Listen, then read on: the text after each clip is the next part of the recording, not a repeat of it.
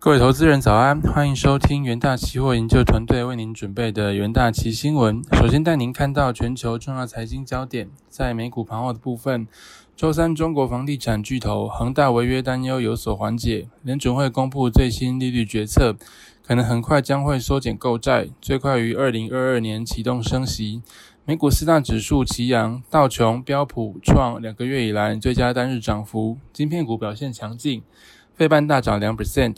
政经消息方面，恒大集团周三于深交所发布公告，将在九月二十三日如期支付首发公司在二零恒大零四利息。此消息则让华尔街略松一口气。联准会周三结束为期两天的利率决策会议，会后利率政策维持不变。最新利率点阵图显示，升息可能会二零二二年就到来。同时，Fed 大幅下调今年经济成长的预期，提高通膨预期。Fed 主席鲍威尔会后记者会上透露，如果经济进展如预期，可能适合在下一次会议宣布缩减购债，并于二零二二年中结束。这些均符合近期市场预测。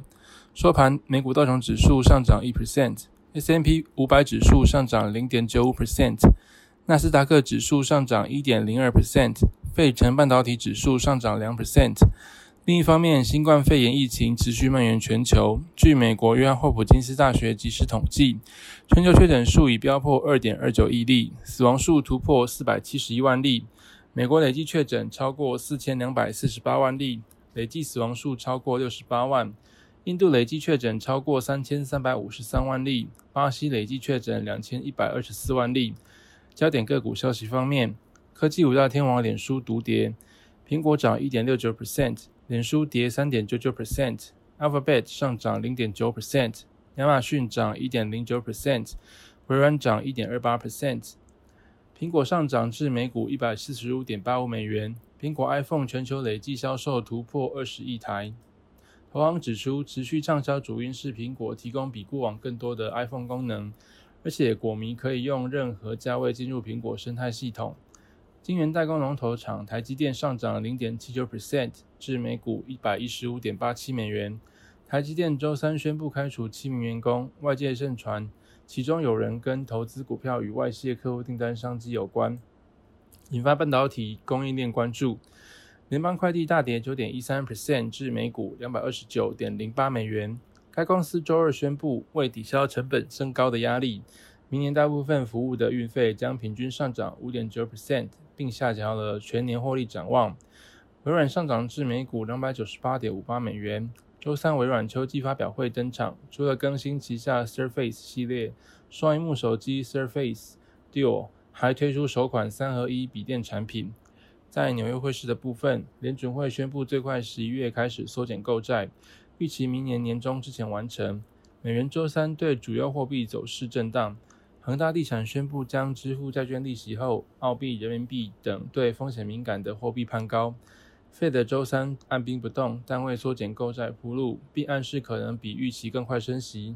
利率预测点状图显示，十八位决策官员中有一半预期二零二二年将需调高借贷成本。从现在来看，很有可能十一月开始缩表，但这是不确定的，需要满足很多门槛。包括举债上限、疫情前景、中国干预房地产市场等。追踪美元对六种主要货币走势的 IC 美元指数在涨跌之间游走。纽约尾盘微涨零点零九四 percent，欧元贬值零点一 percent 至一点一七一一美元。其他货币方面，英镑对美元汇率报一英镑兑换一点三六一八美元，澳币对美元汇率报一澳币兑换零点七二三九美元。美元兑日元汇率报一美元兑换一百零九点八日元。接着看到能源盘后的部分，周三原油期货价格攀升逾两 percent，系因受到美原油库存连续第七周下降的支撑。尽管汽油库存意外攀升，整体而言，呃，是因为原油供应在未来几周只会变得更糟。因为库存紧绷，而炼油厂恢复运行的速度比墨西哥湾原油供应恢复的速度还快。汽油库存增加，但每年这时候通常都会如此，所以这部分原因是季节性的，部分原因是由于飓风艾达导致数据出现偏差。尽管如此，市场因会担心真六油供应紧绷，随着时间进入冬季，这恐怕引起亚空。